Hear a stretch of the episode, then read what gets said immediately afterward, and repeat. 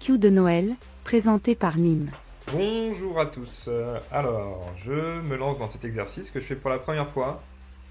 Euh, une FAQ euh, de fin d'année où je vous ai donné l'occasion de me poser vos, questions. Donc pour, pour les gens qui sont sur Twitter, sur X, j'ai reçu presque une vingtaine de, de questions. Donc c'est très bien, ça va me prendre une petite heure pour y répondre, je pense.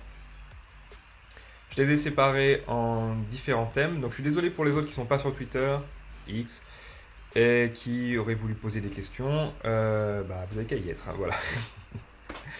Euh, donc voilà, les premières questions vont euh, concerner le projet Rage en, lui-même.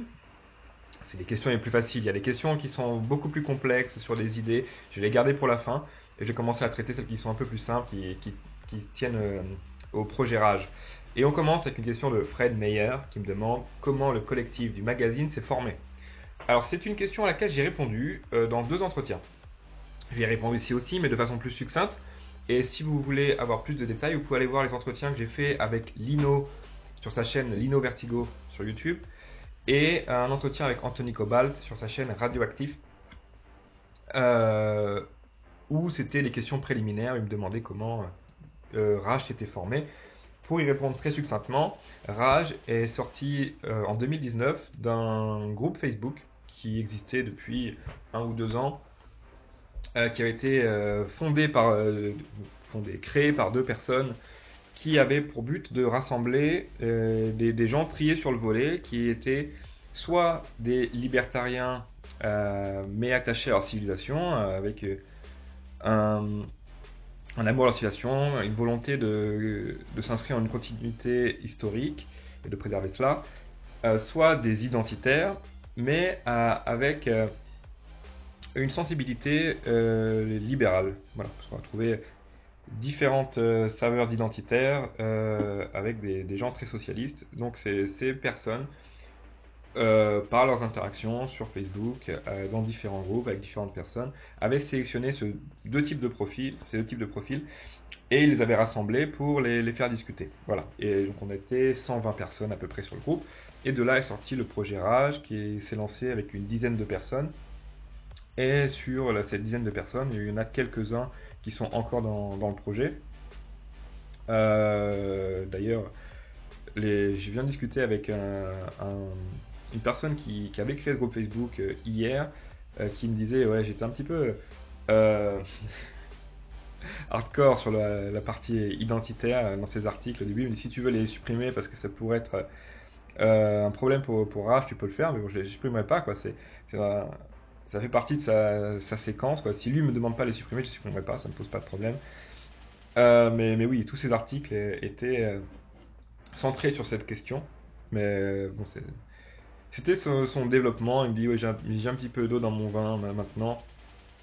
Bon, c'est comme ça. Hein. Je, pense que c'est bien de, garder ces choses. Je pense que les, gens évoluent. Euh, on peut euh, ne plus être d'accord avec soi-même euh, quelques années après.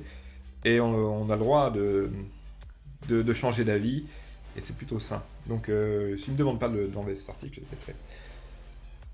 Ensuite, on a Nigel qui me demande pourquoi ne pas faire plus d'entretiens? Manque d'invitation ou volonté de discrétion euh, Donc on parle d'entretien que je ferai ou des membres de Rage feraient à l'extérieur, pas d'entretien qu'on publierait sur Rage. Euh, pourquoi on ne le fait pas? Alors on ne... Je ne cours pas après l'entretien. Je n'ai jamais réclamé un, entretien. Je ne, cherche pas à promouvoir Rage à l'extérieur. Euh, tout simplement, pourquoi j'ai jamais fait? Parce que je, je crois que la position de Rage est assez singulière dans le, paysage politique français, euh, politique ou intellectuel. Je pense que les idées qu'on développe. On voit qu'elles émergent aux États-Unis maintenant, mais personne ne, les porte euh, en France. Donc il n'y a pas de, euh, de, gens vers qui je pouvais me tourner pour dire j'aimerais que tu parles de, ce projet. Parce que ça colle exactement à ce que tu fais. On va être trop identitaire en fait pour les gens qui sont. Parce que donc voilà, notre triptyque liberté, identité, progrès. Euh, si on veut parler du progrès, la technologie, les, gens qui parlent de cela vont trouver qu'on est trop identitaire. Les gens qui ont des tendances identitaires vont être plus euh, conservateurs. Et euh, ils, sont souvent contre le transhumanisme, ce genre de, choses. Et donc ils n'ont pas un, il doit être réfractaire à notre ligne pour, pour cela. Donc en fait, on a un angle assez particulier qui pourtant est très cohérent. Hein. Je pense que la façon dont on développe les idées est extrêmement cohérente. Euh, mais de, par ce fait, je ne cours pas après les entretiens. Et euh, effectivement, il y a un manque d'invitations. J'ai pas beaucoup d'invitations non plus pour euh, venir parler de, mes idées. Donc, pas beaucoup d'invitations, mais j'en ai quand même. Et quand, quand il y en a, j'y vais avec plaisir. Donc, c'est comme ça que j'ai découvert Lino, puisque Lino m'avait invité, avant de parler sur sa chaîne privée, il m'avait invité sur une autre chaîne qu'il avait avec un, copain à lui pour parler de, cinéma, mais parler de 2001 Odyssée de l'espace. Il m'a invité cordialement, je suis là avec plaisir, mais même si sa chaîne, euh, vous voyez qu'il y avait une certaine saveur, quoi. et ça me dérange pas, vraiment pas. Moi, je peux parler avec n'importe qui. je peux aller n'importe où. Hein. D'ailleurs, là, Élément m'a fait euh, l'honneur de, me faire un entretien euh, pour parler de, Yarby, puisqu'on sort ses traductions. Et, euh, et, ils vont sortir dans une catégorie qui s'appelle On n'est pas forcément d'accord. Ça me va très bien en fait. Moi je peux aller parler avec des gens avec qui je ne suis pas forcément d'accord. Effectivement, je ne suis pas forcément d'accord avec Element.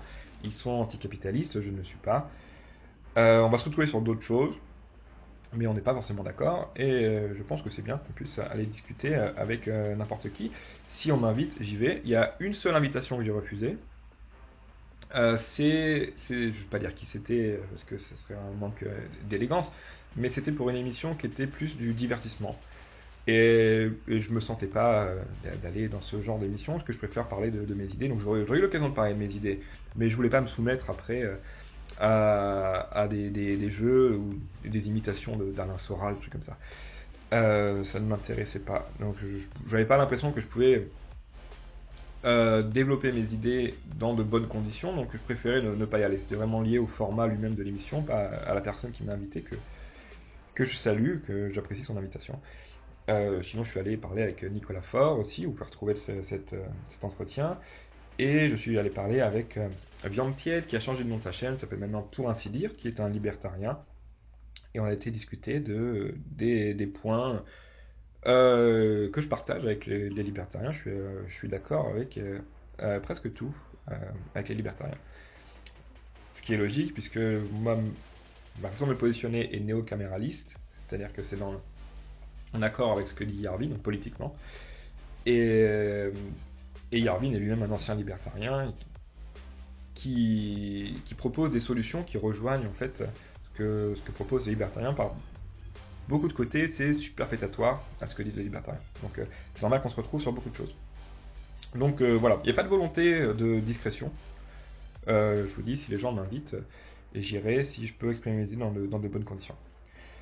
Ultra Plus nous demande après vous ne vous lancez pas dans une bataille d'opinion, et c'est tout à votre honneur. Cependant, avez-vous déjà songé à rédiger un manifeste archéoprogressiste pour diffuser vos idées? Euh, Donc oui, je ne me lance pas dans une bataille d'opinion, je dis ce que je pense être vrai. Euh, je peux discuter avec les gens euh, avec lesquels je suis en désaccord, tout simplement, justement, parce que je n'ai pas une bataille d'audience. ce n'est pas vital pour moi que, ma ligne triomphe de façon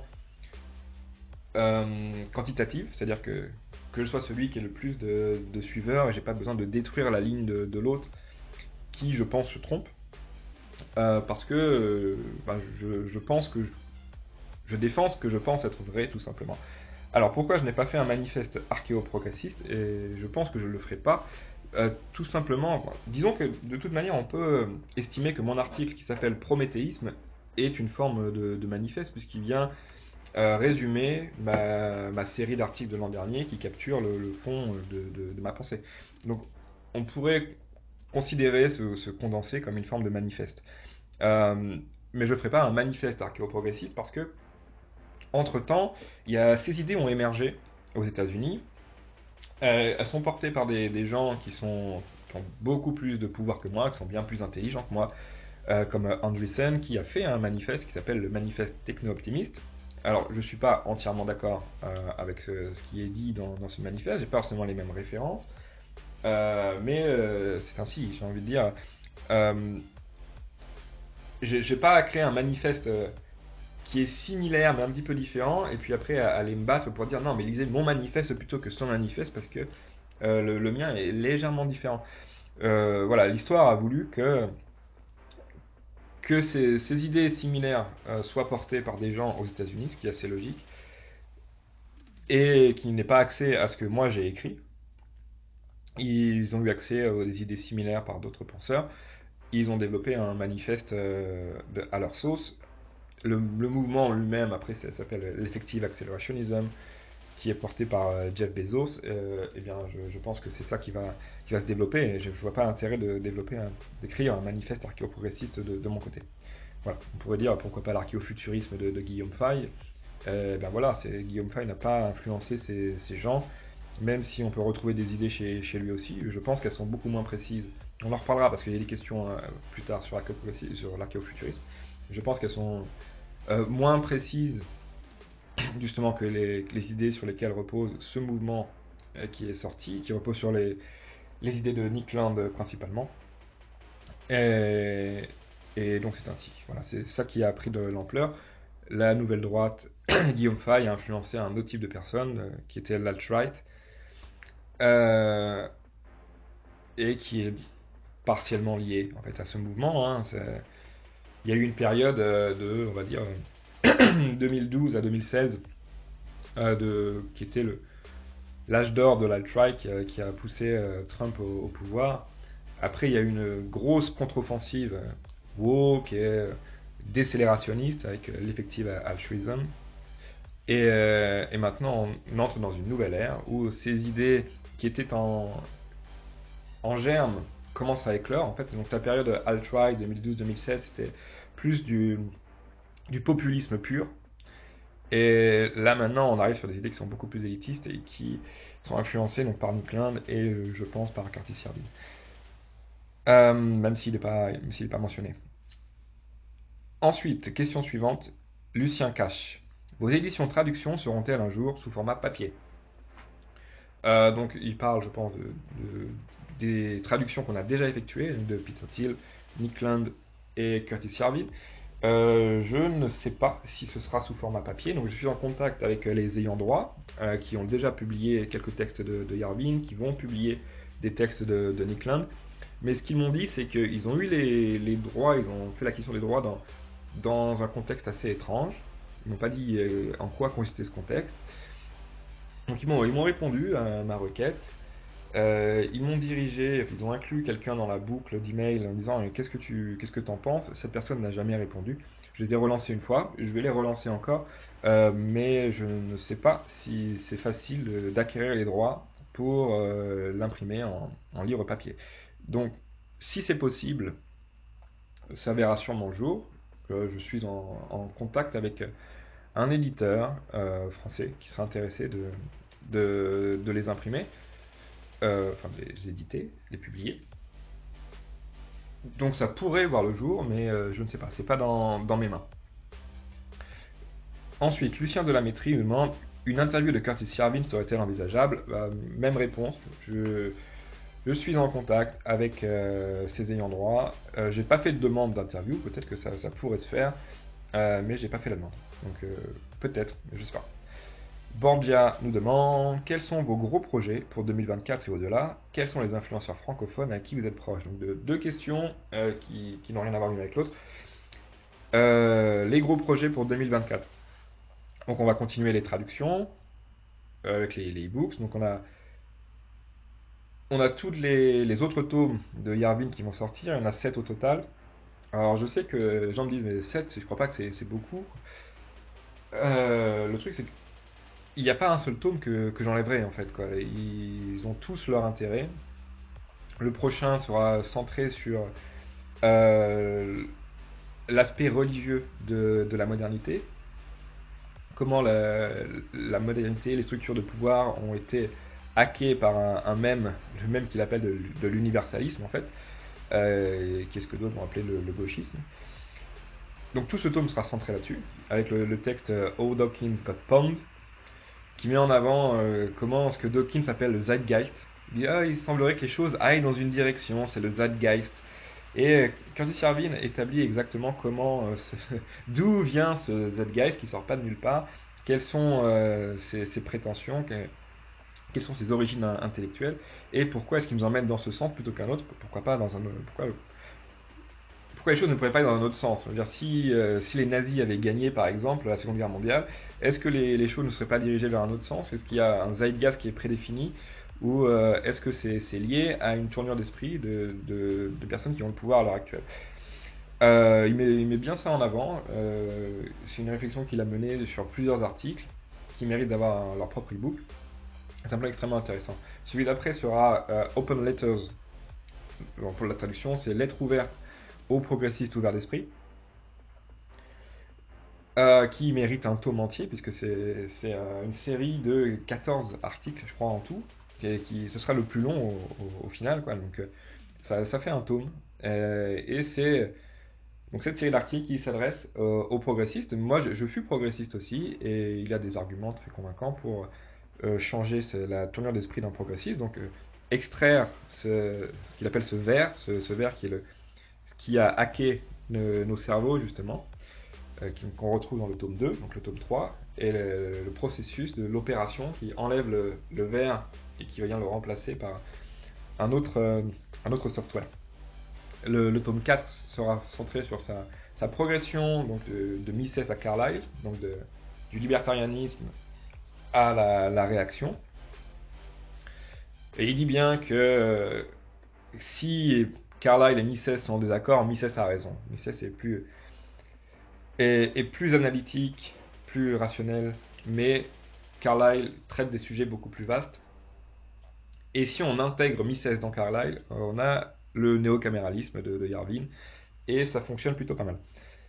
Euh, donc voilà, les quatre premiers tomes, euh, je me souviens plus là, dans quel ordre seront les, les autres, les 5, 6, 7.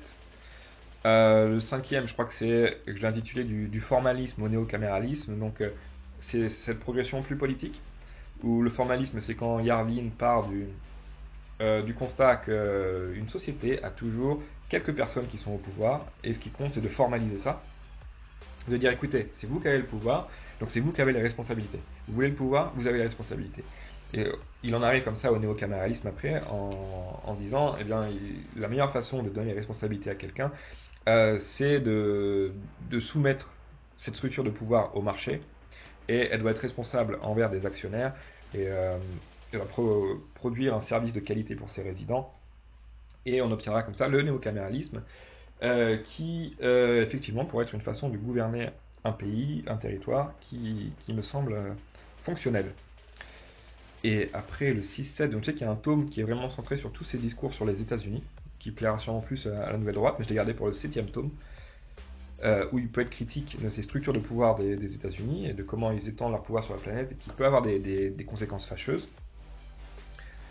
Et le sixième tome, euh, je, ne sais plus là tout de suite, ah c'est sur euh, l'information.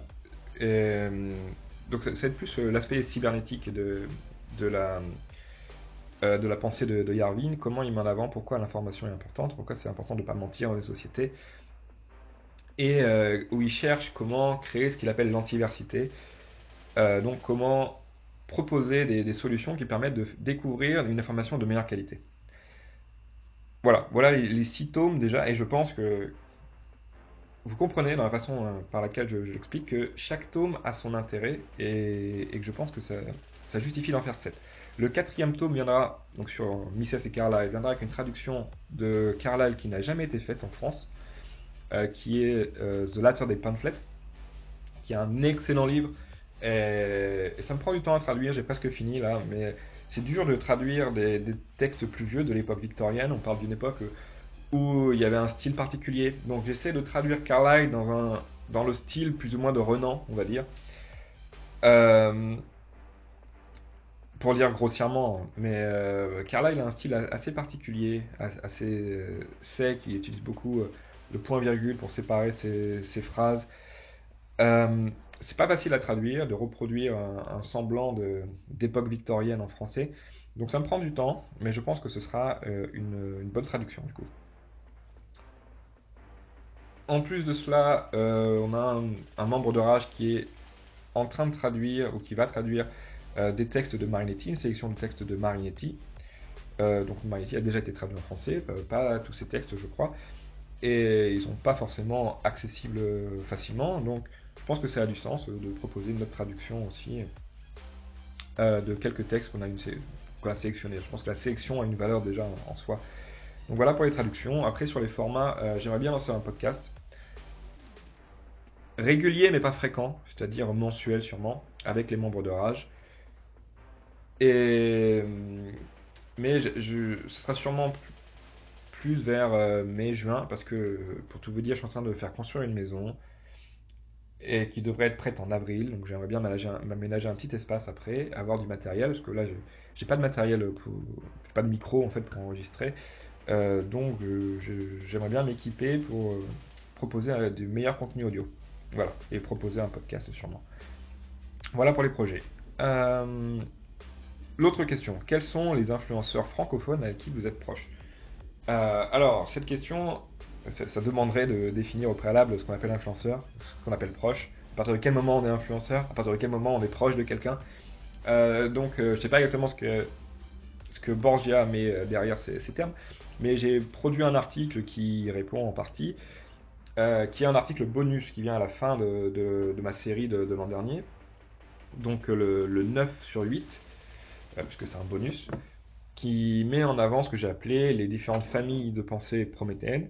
Et, donc, je mets non seulement en avant les, familles de pensée, mais aussi euh, des euh, personnes francophones qui, qui incarnent ces pensées dans, l'espace francophone et dont naturellement je, suis proche. Alors ça ne veut pas dire que, que ce sont des, amis, ça veut pas dire que ce sont des gens avec qui je communique régulièrement, euh, qu'on se voit, qu'on s'apprécie.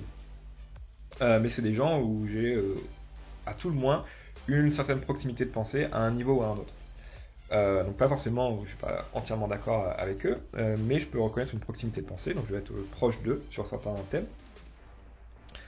Et, globalement, je, n'ai rien contre eux. On va donc on va retrouver les gens que j'ai qualifiés qui tournent autour de l'intellectual dark web, donc euh, aux États-Unis, ça, va être euh, des gens comme le, magazine Quilliet de, Claire Lehman, euh, les, athéistes comme Richard Dawkins ou Daniel Dennett, ces gens qui, étaient autour. Et en, France, ça va être Peggy Sastre qui, va traduire ces articles pour Le Point, il traduit souvent les articles de, de donc j'ai trouvé, on va retrouver une proximité dans ce que je dis avec ce genre de personnes. Donc je, les ai classés du, on va dire, du, plus à gauche ou plus à droite, quoi. Et donc ça, c'est avec les plus à gauche. On va retrouver les, libéraux, les libéraux plutôt classiques, qui vont être plus centristes, comme Olivier Babot, euh, qui, dit des, choses intéressantes parfois, mais qui va pas forcément au fond des choses, euh, j'ai l'impression, peut-être peut pas aller au fond des choses aussi, j'en sais rien. Euh, les, libertariens, qui vont être plus précis, j'aime beaucoup les, libertariens, les penseurs libertariens, j'aime beaucoup Mises, j'aime beaucoup Faux euh, et ils ont des représentants euh, dans la sphère francophone. Euh, Stéphane Gère porte leur discours. Stéphane Gère a une, personnalité particulière. Moi, j'aime pas trop la personnalité de Stéphane Gère. Je n'ai rien contre lui, mais je ne sais pas pourquoi. Il, tend à adopter un comportement avec moi qui est assez désagréable. Pas, dès, qu'il fait des commentaires, c'est assez désagréable. Donc, je ne sais pas pourquoi. C'est comme ça, sa personnalité. mais j'ai rien contre lui fondamentalement. Après, on va retrouver donc les, les Nietzscheens. Ou, ouais, commencerons par les. Si on va de, gauche à, droite, on va dire qu'avant, il va y avoir euh, ce qu'on appelle les transhumanistes. Euh, donc euh, les gens comme Laurent Alexandre. En France, le représentant du transhumanisme, c'est Laurent Alexandre. Et, on peut dire que je suis proche de Laurent Alexandre. Laurent Alexandre va lire quelques-uns de mes articles, il va me faire des retours en, privé parfois, on peut en discuter. donc voilà, ce que je qualifierais plus de, de proche. Quand on discute régulièrement, pas forcément fréquemment, mais régulièrement, de, des articles de la pensée. Pareil pour, pour les Nietzscheens après avec Julien Rogy. Donc sur les transhumanistes en, France, il y a Laurent Alexandre, il y a le cercle Cobalt, que je peux mentionner quand même Anthony Cobalt aussi, avec qui je suis proche. Après, va retrouver les, les Nietzscheens, donc Julien Rochdy. Pareil, je suis, on peut dire que je suis proche, puisque lui aussi, bah, il lit mes articles, il me fait des retours parfois par, par message privé, donc on peut dire que que je suis, que je suis proche de lui. Euh, ensuite, on va retrouver, pour aller plus encore dans, la droite, euh, donc euh, cette partie néo-réactionnaire, accélérationniste, qui, repose sur Yarvin et l'Inde, le truc, c'est qu'il n'y a pas de représentant en France. Donc Rage et incarne cette représentation de, cette pensée. Euh, donc c'est ce que je disais avant, il n'y a pas d'influenceur dont je suis complètement proche, euh, puisque euh, il n'y a pas de, gens qui sont sur ce créneau-là. Donc chez Nietzsche aussi, j'ai pas mentionné BAP du côté de, de l'anglosphère. BAP est le, représentant du nietzschéisme, Bronze Age Pervert, et il va influencer des, gens en France. je peux mentionner le, le blog de les, trois étendards euh, que, je lis peu, euh, mais j'étais en contact avec leur créateur parce qu'ils ont traduit euh, le livre Mindset de, BAP et je voulais en faire une, traduction. J'ai contacté BAP et il m'a pas répondu, donc peut-être que ça se fera, mais en, tout cas pour l'instant il ne m'a pas répondu. L'idée était de, prendre les textes qui, avaient traduit les trois étendards et d'en faire un, un e-book, mais je ne sais pas si ça se fera. Euh, ensuite, donc, plus particulièrement, donc il y a les NRX et, l'accélérationnisme, mais il y a aussi, j'ai séparé avec euh, ce que j'appelle les Thielists, donc les gens qui sont influencés par Peter Thiel, euh, où j'ai mis dans les francophones Pascal Emmanuel Gobry. je ne sais pas s'il est complètement influencé par Peter Thiel. je sais que lui, il est catholique. Peter Thiel défend une nouvelle réforme, évidemment, il n'est pas pour une nouvelle réforme, euh, mais je pense que le positionnement de Pascal Emmanuel Gobry peut rejoindre celui de Peter Thiel par, l'autre côté. Il est pour le progrès, les deux sont pour le, progrès technologique, et euh, au-delà de leur christianisme, euh, sont favorables à cette forme de, prométhéisme. Donc, c'est une particularité qu'on peut retrouver chez les deux. Je pense que Pascal Emmanuel Gobry euh, ne m'en voudra pas si je, dis qu'il peut incarner cette, euh, vision des choses en France. Et enfin, on va retrouver les archéoprogressistes. Euh, pardon, je fais toujours l'amalgame. les archéofuturistes qui sont influencés par, par Faille. Et donc autour de Daniel Conversano, qui, fut son dernier éditeur. je mentionne aussi Thomas Ferrier qui, est dedans. Donc j'ai retrouvé des, des, euh, points d'attache euh, avec eux. On va se retrouver sur certains sujets. On pourrait mettre Nicolas Faure aussi dedans, j'imagine. Euh, donc voilà, j'ai une grande famille de, pensées. Et, puis les, gens dans la sphère francophone qui, les défendent et dont je suis proche naturellement par certains aspects. Autre question, que pensez-vous de l'historionomie de Philippe Fabry? Et oui, je n'ai pas mentionné Philippe Fabry dans les gens dont je suis proche, euh, pourquoi? Euh, Non pas parce que je ne suis pas proche de lui, mais enfin, de facto je ne suis pas proche de lui, mais c'est parce que je ne connais pas ses, textes, je ne connais pas son œuvre.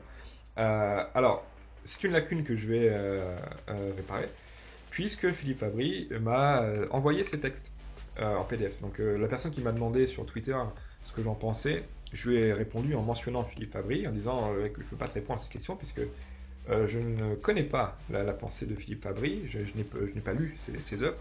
Mais s'il me les envoie, s'il me fait l'amitié de me les envoyer, je les lirai avec plaisir et je pourrai répondre à cette question. Euh, donc Philippe Avril m'a envoyé ses œuvres hier. Donc là j'enregistre l'émission euh, le 19 décembre, qu'il m'a envoyé le 18 décembre. Et, donc je, vais lire son, œuvre et je, pourrai répondre après ce que je pense de l'historionomie de Philippe Avril et si je suis proche ou non, puisque des, gens, euh, c'est pas la première personne qui, me dit ce que tu dis peut rejoindre euh, par certains côtés ce que dit Philippe Fabry. Euh, donc, je vais combler cette lacune et je vous dirai ce que j'en pense après, mais pour l'instant, je ne peux pas en, dire grand chose. Petite pause humour avec Dono qui nous demande Qu'est-ce qu'il y connaît aux femmes, Harry Kenter Réponse Rien. Et on peut revenir dans le sérieux maintenant. Voilà, c'était. La, dose d'humour, c'est suffisant, il n'y a pas besoin de plus. Maintenant, on peut repasser au sérieux et puis on va aller vers du plus sérieux avec des, questions sur les, idées, fondamentalement. Et on commence avec Darren qui me demande quel avenir niveau régime pour l'Occident? Autocratie, démocratie, etc.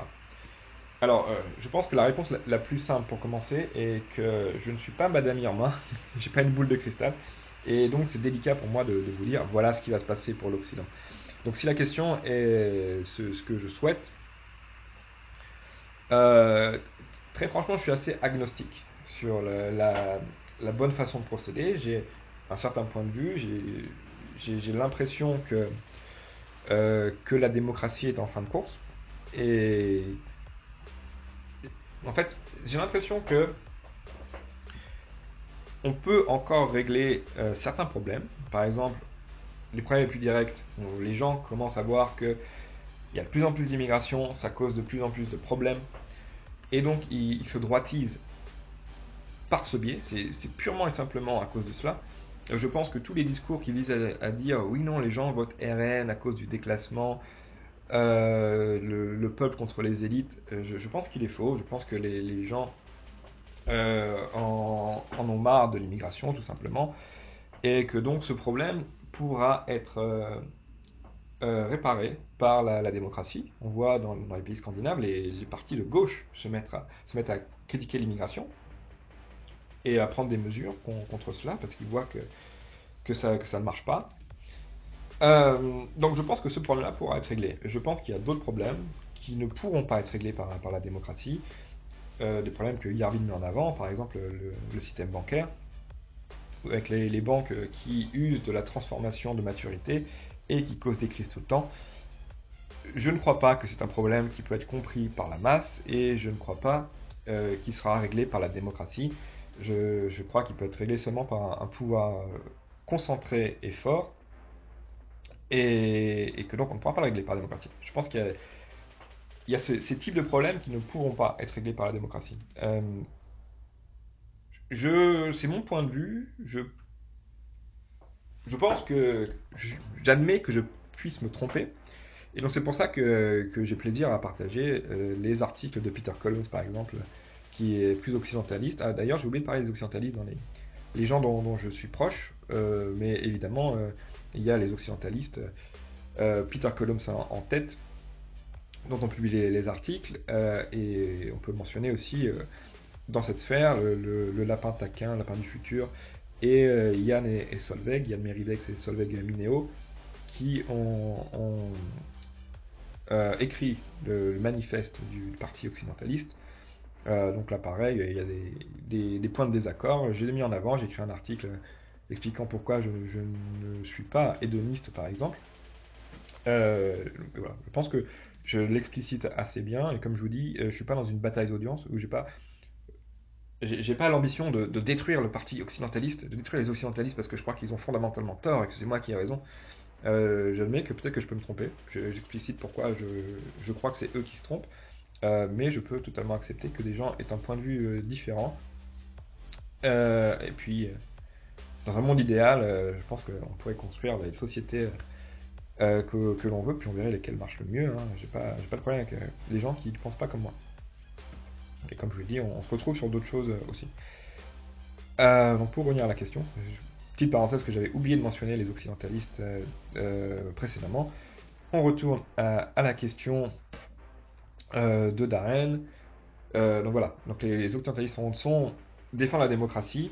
De la même façon, je, pense que la démocratie ne pourra pas résoudre certains problèmes. parce que je pense que c'est devenu une structure qui est beaucoup trop encombrante, qui a tendance à, à créer de plus en plus de fonctionnaires, à diluer le, pouvoir, et que de, cette façon, c'est difficile de prendre les décisions qui, s'imposent. Mais je suis ouvert à ce qu'on à une bonne surprise, qu'on me montre que, j'avais tort. par exemple, euh, en Argentine pourrait être de, ces bonnes surprises, en supprimant des ministères, en, simplifiant les choses. Peut-être que ça peut marcher, je ne sais pas. Est-ce qu'on pourra euh, avoir ce genre d'initiative en France? Je ne sais pas non plus. Euh, donc à voir, je suis, je suis ouvert. Euh, mais pour l'instant, je, je, crois plus fermement, je suis plus enthousiaste à l'idée de ces villes privées qui viendraient créer un, une alternative aux démocraties libérales et qui pourrait se, répandre après si elle fonctionne mieux. Voilà. Autre question de Logan Gournez qui me demande que faire dans un style très léninien? Euh, et cette question appelle différentes réponses, ça dépend euh, qui vous êtes. Hein. Si vous êtes euh, Elon Musk, évidemment que la réponse à que faire est différente de si vous êtes Logan Gournez.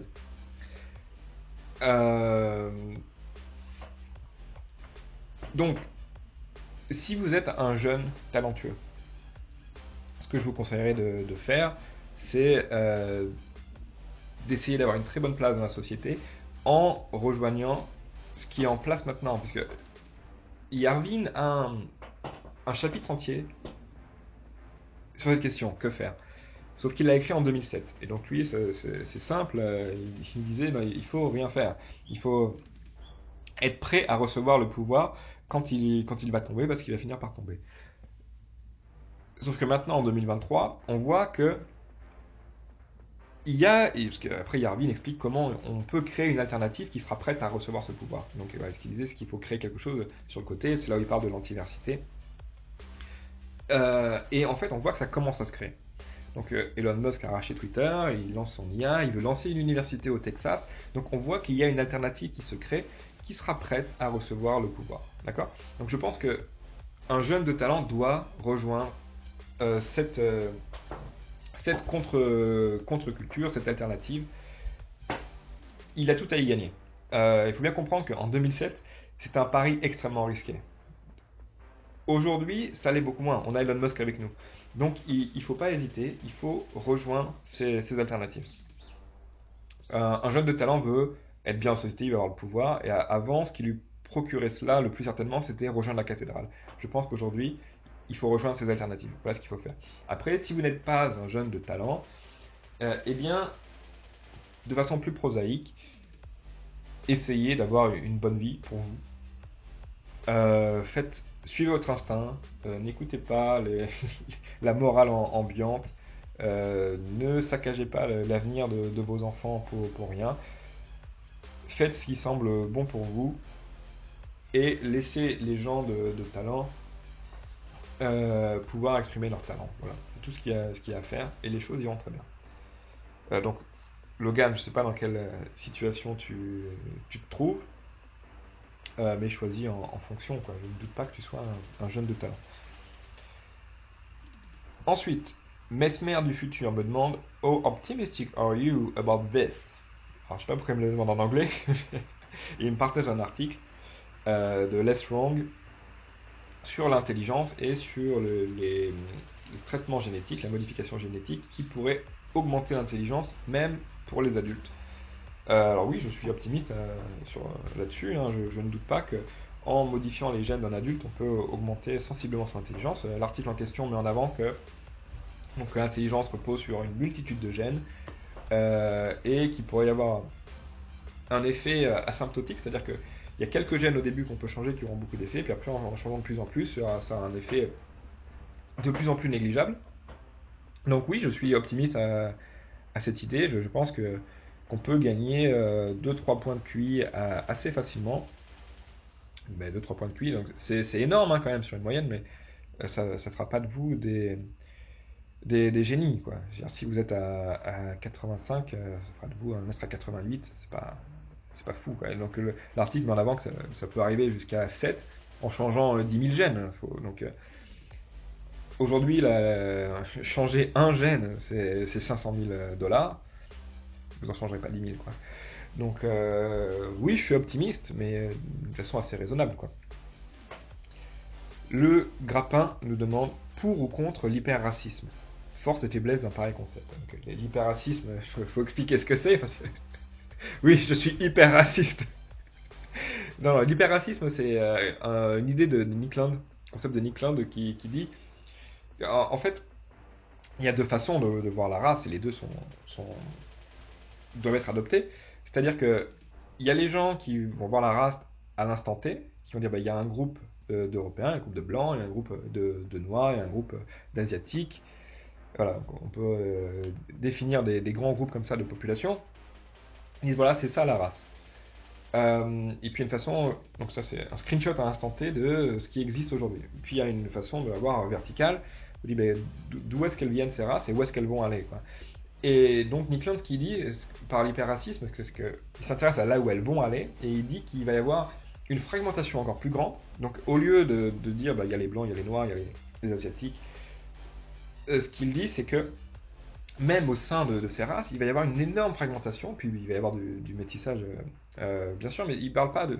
C'est pas ce qui est important. ici, ce qu'il dit, c'est que les, modifications génétiques vont entraîner leur modification génétique, ou si on, on, on va sur d'autres planètes, si on colonise d'autres planètes comme Mars, et il dit qu'il va y avoir des, nouveaux effets fondateurs. Vous savez, quand on est sorti de, de l'Afrique, Out of Africa, et donc il y a eu un, petit groupe qui est sorti, puis il y a la majorité qui est, qui est restée, et donc les gènes de ce petit groupe se sont répandus sur la Terre, et, donc c'est ce qu'on appelle un effet fondateur, c'est qu'il y a une sélection, une petite sélection. Et donc ce que dit Nicklin, c'est que ça va être pareil euh, avec les modifications génétiques et avec la colonisation spatiale. Donc il va y avoir un effet fondateur et la création de, nouvelles races encore plus différentes et encore plus vite.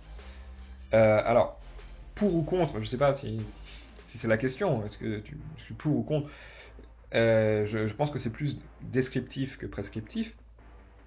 Donc c'est plus, est-ce que je pense que c'est vrai ou non Et je pense que c'est vrai, oui, je pense que, naturellement ça, va conduire à cela. Euh, force et faiblesse d'un pareil concept. Je, je, sais pas, là c'est pareil, c'est est-ce que c'est vrai ou est-ce que c'est faux hein. Euh, je, pense que c'est une réflexion logique dans, dans, dans ce qu'on peut faire en termes de prospection. Dans la même optique que la question d'un précédent. Euh, ah, attendez, non, je pense que j'ai inversé de tweet. Ah non, c'est que la personne, donc le grappin, fait référence à un tweet euh, d'herméneutique autonome que j'ai mis après, euh, qui me demandait pourquoi faire des enfants si une intelligence artificielle bien supérieure est sur le point de rendre nos capacités cognitives désuètes et dépassées? Quel en est l'intérêt si la vraie émancipation est la migration cognitive vers un support non humain? Et donc le grappin rebondit sur cette question et il me demande peut-on présupposer que cette pensée est caduque en elle-même? Euh, si nous parvenons à créer cette intelligence supérieure, ou plutôt cette intelligence de dépassement, se pourrait-il que l'homme d'aujourd'hui ne se rende même pas compte de ce en quoi on le dépasse, et par conséquent, par ignorance, ne saurait être dépassé? Euh, Ok, donc, plusieurs questions là.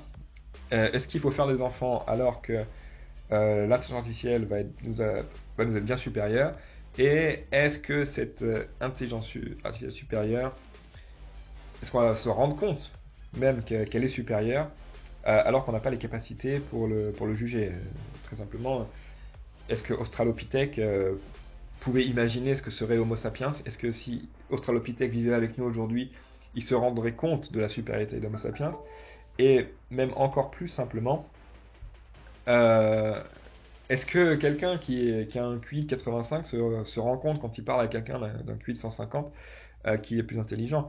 Euh, je, ne suis pas certain. Si on admet qu'on juge les choses à l'aune de notre propre intelligence, alors c'est difficile. On peut peut-être voir les gens qui sont moins intelligents, peut peut-être plus difficilement voir quand les gens sont plus intelligents. De la même façon, si on crée une intelligence supérieure, euh, peut-être qu'on ne se rendra pas compte effectivement qu'elle est supérieure, en quoi elle l'est. On observera qu'elle fait des choses qui fonctionnent mieux, euh, mais on ne saura pas pourquoi de la même façon que je peux observer que Musk fait des choses qui, fonctionnent mieux que, ce que moi je fais, euh, mais je ne sais pas exactement pourquoi. Euh, donc est-ce que ça vaut le coup de faire des enfants alors qu'il y a cette intelligence supérieure qui, arrive? Oui, je pense qu'il faut quand même faire des enfants. Euh, la, façon dont je vois les choses, c'est que l'intelligence artificielle, donc pour l'instant, vous pouvez la voir comme une, une super pensée. C'est-à-dire qu'elle est incarné seulement dans des machines euh, immobiles, dans, les, dans, nos téléphones, dans nos ordinateurs. L'étape d'après, ce sera de la mettre dans, des robots, donc de l'incarner dans des objets qui ont un impact dans la, vie réelle. Euh, et ces robots vont devenir de plus en plus autonomes, effectivement. Une fois qu'ils peuvent agir sur le monde réel, il va y avoir une rétroaction. Euh, si vous voulez, pour l'instant, il n'y a que de la pensée. Après, il va y avoir de l'action. Ils vont pouvoir agir sur le monde réel.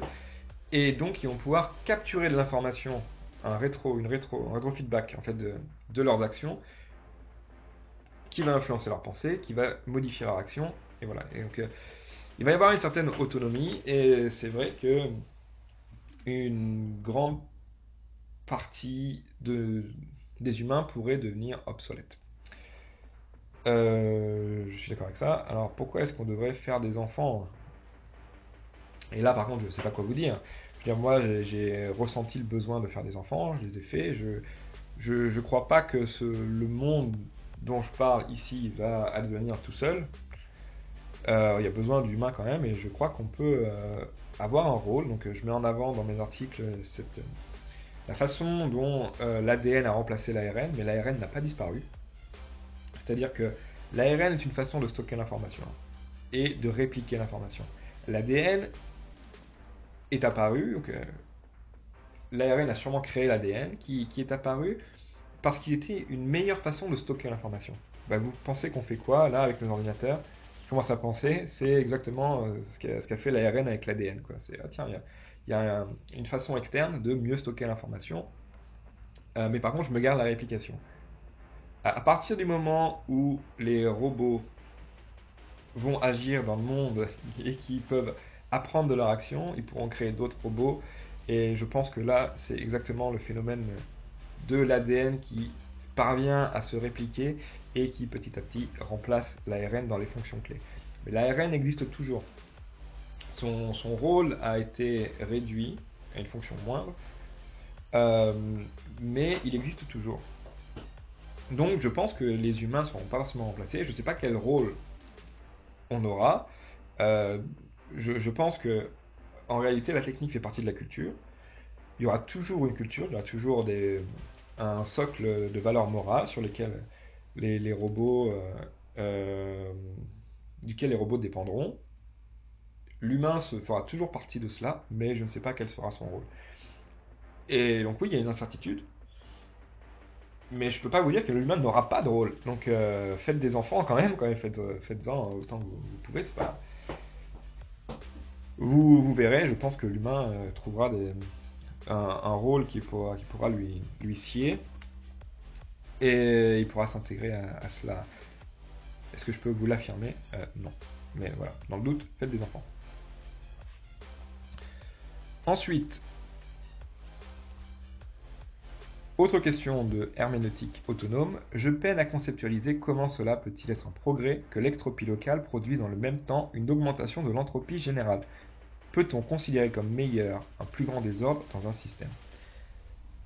Alors, oui, le- l'entropie générale de l'univers ne peut qu'augmenter et l'univers finira dans la mort thermique.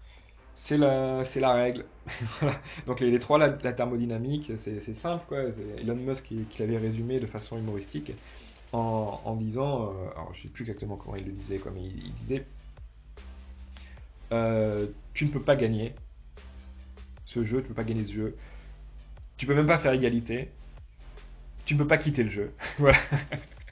Voilà, les lois de la thermodynamique, c'est-à-dire qu'on est coincé là-dedans. Et, euh, et il nous faut agir, il nous faut, faut jouer quand même.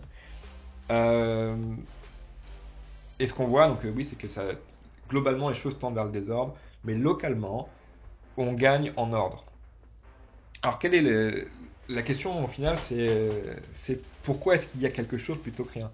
Pourquoi est-ce qu'il y a cet ordre euh, plutôt que, rien et ça, c'est la question des questions, et j'ai pas la réponse. hein. Euh, mais on observe. C'est pour ça que j'aime bien l'idée de, de Nick Land de GNON.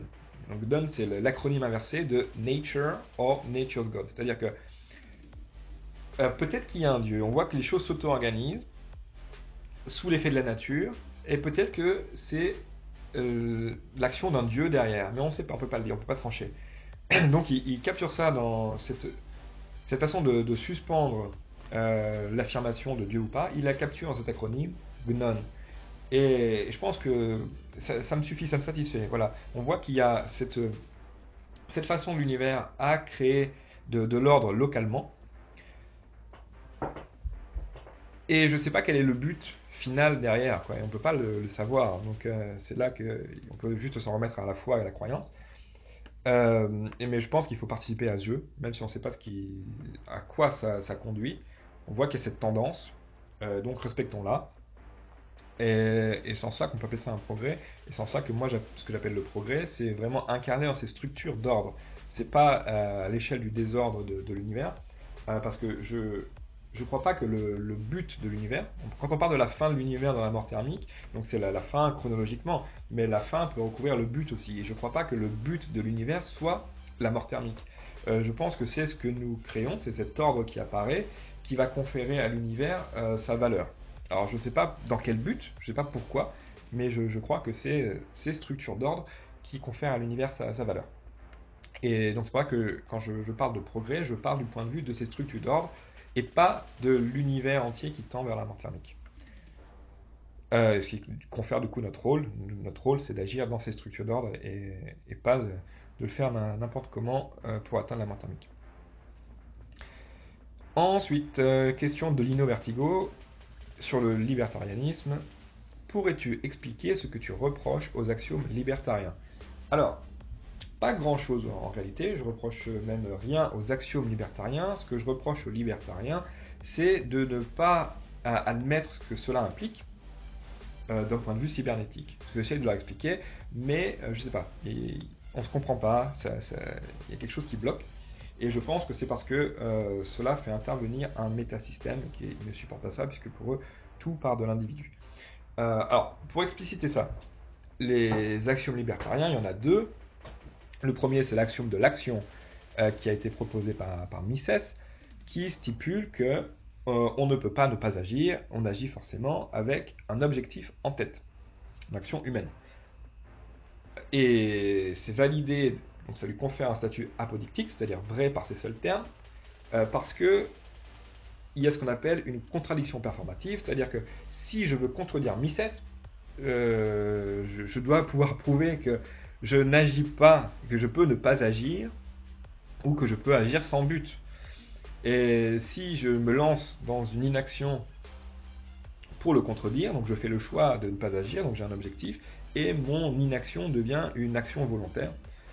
Euh, et donc par ce biais, il valide son, axiome qui lui confère un statut apodictique. Le deuxième axiome est celui de Hoppe, qui est celui de l'a priori de l'argumentation.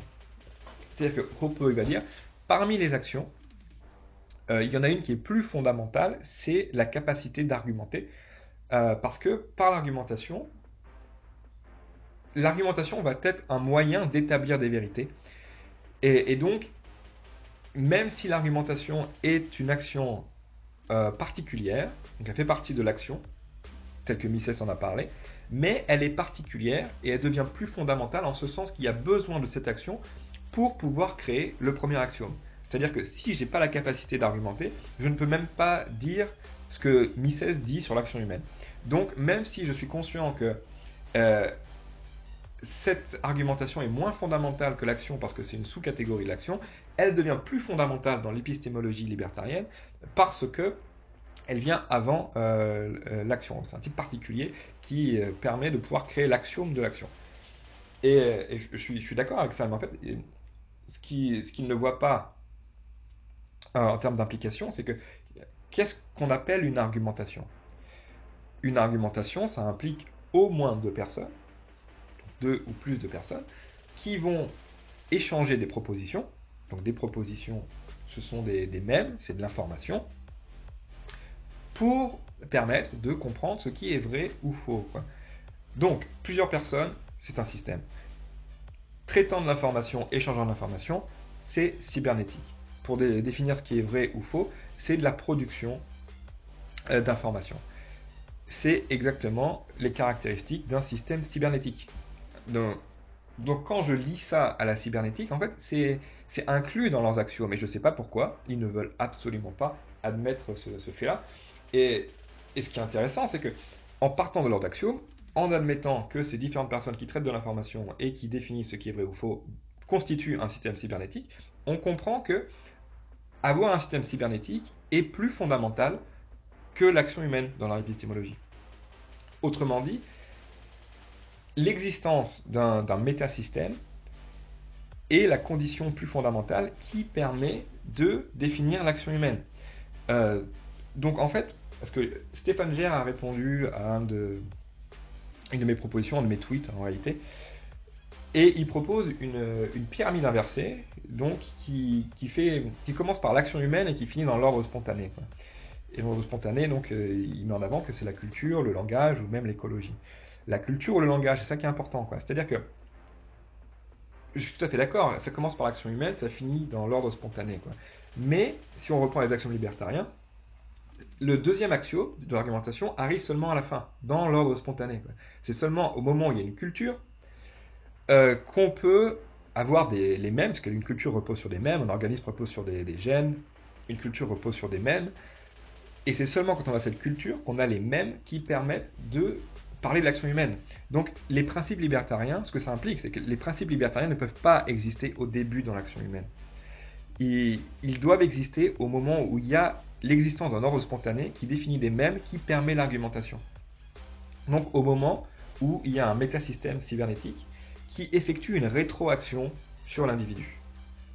Et, et, donc, dans leurs actions mêmes, ce qu'on comprend, c'est que l'existence de ce métasystème qui effectue une rétroaction est plus fondamentale que, l'action humaine pour pouvoir définir euh, le droit et le principe de non-agression. Donc, tout ce qu'ils disent, parce qu'ils tirent de, ce second axiome de l'argumentation le principe de non-agression, puisque Hoppe dit si on peut argumenter, ça présuppose qu'on a accepté de, ne pas euh, agresser la personne. Donc le principe d'agression est apolitique parce qu'il découle de, ce second axiome. Et, et, donc voilà, ils en tirent le droit naturel. Ils, étendent euh, donc euh, ce, cette propriété du corps, non-agression de la personne, ils l'étendent à, ses biens. Et je suis d'accord avec ça, mais ce qu'il faut comprendre, c'est que en, réalité, eux, ils font partir, surtout les anarcho-capitalistes, ils font partir la liberté de l'action humaine individuelle, et donc dans l'anarchie, alors que je crois que la liberté est justement dans l'ordre spontané qui existe avant que les principes libertariens puissent euh, exister eux-mêmes. C'est-à-dire que ça parle de l'action humaine, et il y a, on ne peut rien en dire pour l'instant, il n'y a, a, pas d'action argumentaire, comme ils disent, il y a action non argumentaire. Et, et, puis ça aboutit à un ordre spontané, une culture qui partage des mêmes, où là, l'action argumentaire peut avoir lieu, et donc il y a une rétroaction du système qui va définir un droit, des lois, pour pouvoir euh, gérer l'interaction entre les, entre les individus. Et donc c'est ce qu'ils appellent la liberté. Le principe de non-agression, euh, c'est ce qu'ils appellent la, liberté en réalité chez les libertariens. Et je crois que leurs actions montrent que ça n'arrive pas au début. Ça arrive à partir du moment où il y a un ordre spontané suffisant. Et c'est là où on n'est pas d'accord en réalité, parce que eux, ils pensent que la liberté est, première. Je ne crois pas. Euh, donc, si on. Ça rejoint ce que dit Curtis Yarvin, c'est pour ça que je suis plus néo-caméraliste que libertarien. C'est que je crois que d'abord, il doit apparaître une culture. Euh, comment elle apparaît Donc, il faut d'abord qu'elle ait la paix extérieure. Donc, après une guerre, avec ses voisins, voilà, elle existe. Après, il faut la, paix intérieure, la sécurité, par tous les moyens, même si c'est pas euh, euh, ça ne suit pas les principes libertariens, un établissement des, des, de, de lois, et à partir de là, tu as la liberté. Et c'est exactement euh, ce qu'on ce qu'on peut retrouver dans les axiomes libertariens si on les comprend de cette façon. C'est la rétroaction de ce système qui va définir des, des façons de s'organiser, euh, qui va permettre de faire arriver les principes libertariens. Et on retrouve ça en fait euh, chez Pierre Manant, qui le résume assez bien sans vouloir parler des principes libertariens, mais il a une phrase qui, qui résume tout, où il, dit L'homme a toujours agi, mais il n'a pas toujours su qu'il était capable d'agir. Et en fait, c'est ça, quoi. C'est qu'il y a, l'action au début, mais c'est seulement quand l'homme devient conscient qu'il est capable d'agir qu'il peut euh, mettre en place le droit et les principes libertariens. Et c'est, pour moi, c'est ça le passage de la culture à la civilisation. C'est là où je suis d'accord avec les libertariens après, qui disent que le libertarianisme repose euh, que la civilisation repose sur les principes euh, libertariens, je suis d'accord là-dessus, euh, puisque on, le voit, la civilisation est apparue en Mésopotamie euh, avec le droit, et c'est seulement euh, quand on, peut passer de la culture à la civilisation, à partir du moment où on peut échanger des, des mèmes qui permettent de penser l'action humaine, et donc la façon de se, se, conduire en société, et donc le droit. Et la phrase de Pierre Manant, qui se trouve dans Les Métamorphoses de la Cité, donc qui parle de la cité, capture ça très bien. C'est comme ça qu'on peut passer de la, culture à la cité et la civilisation. Voilà mon, point de vue. Euh, donc je suis d'accord avec Arvin, en, en réalité, l'anarchie est purement le chaos et la liberté relève de l'ordre. Euh, c'est pour ça que je ne suis pas anarcho-capitaliste, euh, parce que je pense qu'en réalité, l'anarchie n'est pas la liberté. Euh, dernière question autour de l'archéofuturisme, posée par Lino d'abord, qui me demande pourrais-tu expliquer ce que tu reproches aux axiomes libertariens Ah, pardon, je relis la même. non, Lino qui me demande et aussi pourrais-tu expliquer ce que tu reproches ou ce que tu aimes dans l'archéofuturisme? Et Eloteria qui me, posait une question similaire en disant le concept de progressisme a une historicité marquée à gauche. Jugez-vous pertinent que certains idéologues de droite comme Nicolas Sunrise, Nicolas Fort, se l'approprient archéofuturisme, archéoprogressisme, prométhéisme, la droite qui regarde droit devant, soi, ne devrait pas plutôt et simplement se réapproprier le futurisme de Marinetti Alors déjà, je, crois que la droite qui regarde euh, droit devant soi n'est pas la droite. Euh, la droite doit s'inscrire euh, dans, dans son, histoire. Elle doit regarder devant, mais elle doit aussi comprendre ce qu'il y a derrière. donc une droite qui regarde droit devant soi ne serait pas une droite. Euh, ensuite, sur l'archéo-futurisme. Donc, ce que je lui reproche, ce que je lui reproche, c'est de, ne pas être assez précis, de, ne pas être assez convaincant, euh, parce qu'il ne repose pas sur des, choses suffisamment concrètes. Euh, alors, j'ai surtout fait mes reproches à l'époque où j'avais lu que l'archéofuturisme et pas l'Occident comme déclin de Guillaume Fay. Je, trouve que l'archéofuturisme est un livre assez médiocre, euh, parce qu'il il énonce des choses sans, euh, sans établir de, un socle rationnel à ce qu'il évoque. Il va dire oui, il y a un retour du même tout le temps, les valeurs traditionnelles vont nécessairement revenir, mais on ne sait pas exactement pourquoi. Euh, c'est ce qui l'amène à dire des choses comme qu'il y aura un retour des mariages arrangés. Bah, rien ne, le prouve et on ne sait pas pourquoi ce serait souhaitable. Ou alors, il va être un peu inconséquent sur l'économie. Il va dire oui, donc voilà, j'imagine ces blocs. Euh, je ne sais pas exactement comment ça marchera d'un point de vue économique. Je laisse ça aux économistes de, définir. Donc c'est un peu euh, une œuvre qui est euh, half-baked, faite à moitié. C'est un peu le sentiment que, j'avais. Et j'avais l'impression que c'était, ça relevait d'un manque de connaissances sur l'entropie notamment, le fonctionnement de la thermodynamique, l'entropie, mais en lisant l'Occident comme déclin, je vois qu'il met bien ça en avant et qu'il a ses connaissances. Donc euh, je, révise un petit peu mon jugement de l'œuvre de Guillaume Fay en général. Je pense toujours que l'archéofuturisme est un livre plutôt médiocre, euh, plutôt une œuvre artistique, on va dire, euh, qui... Le, terme est bon, j'aime bien l'archéofuturisme, mais je trouve que l'œuvre en elle-même est, assez mauvaise, surtout que ça commence par un, texte assez long où il règle ses problèmes avec la nouvelle droite, avec Jean-Marie Le Pen, qui n'a rien à voir avec l'archéofuturisme, donc je, ne comprends pas trop pourquoi il met ça en avant dans ce livre en lui-même? Donc je pense que l'œuvre en elle-même est assez médiocre, mais son, livre, son ouvrage L'Occident comme déclin est lui extrêmement bon. On retrouve des, des réflexions comme il y a chez Yarvi, des, des, choses similaires. Mais je trouve que les, l'œuvre de Yarvin et l'Inde est bien meilleure parce qu'ils intègrent beaucoup plus de connaissances. Donc ils arrivent aux mêmes conclusions, si vous voulez, mais en apportant euh, un raisonnement beaucoup plus complet, donc sur, sur les connaissances scientifiques sur lesquelles cela repose, et dans les propositions de solutions. Euh, Yarvin propose une solution clé en main qui est extrêmement claire, et c'est ça que j'apprécie chez, chez eux. Euh, est-ce que j'ai traité l'ensemble des questions? Donc sur les termes, après, oui, le terme me demandait euh, comment est-ce qu'il faudrait qu'on se définisse archéofuturisme, progressif, prométhéisme. J'ai déjà répondu à cela. Euh, il y a un mouvement qui a émergé aux États-Unis qui s'appelle l'effective altruism, effective accelerationism, euh, qui est justement pour se moquer de l'effective altruism.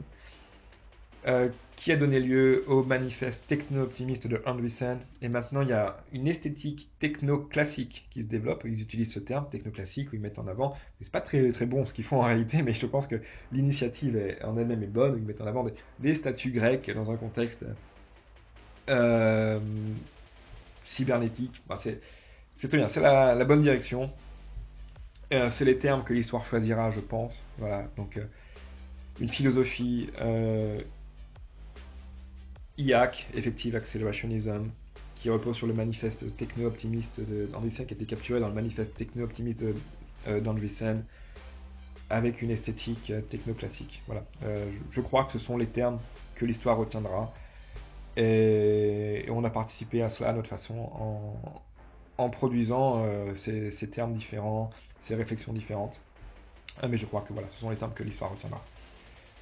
voilà, c'est fini. J'espère toutes les questions. J'espère que ce sera utile pour vous.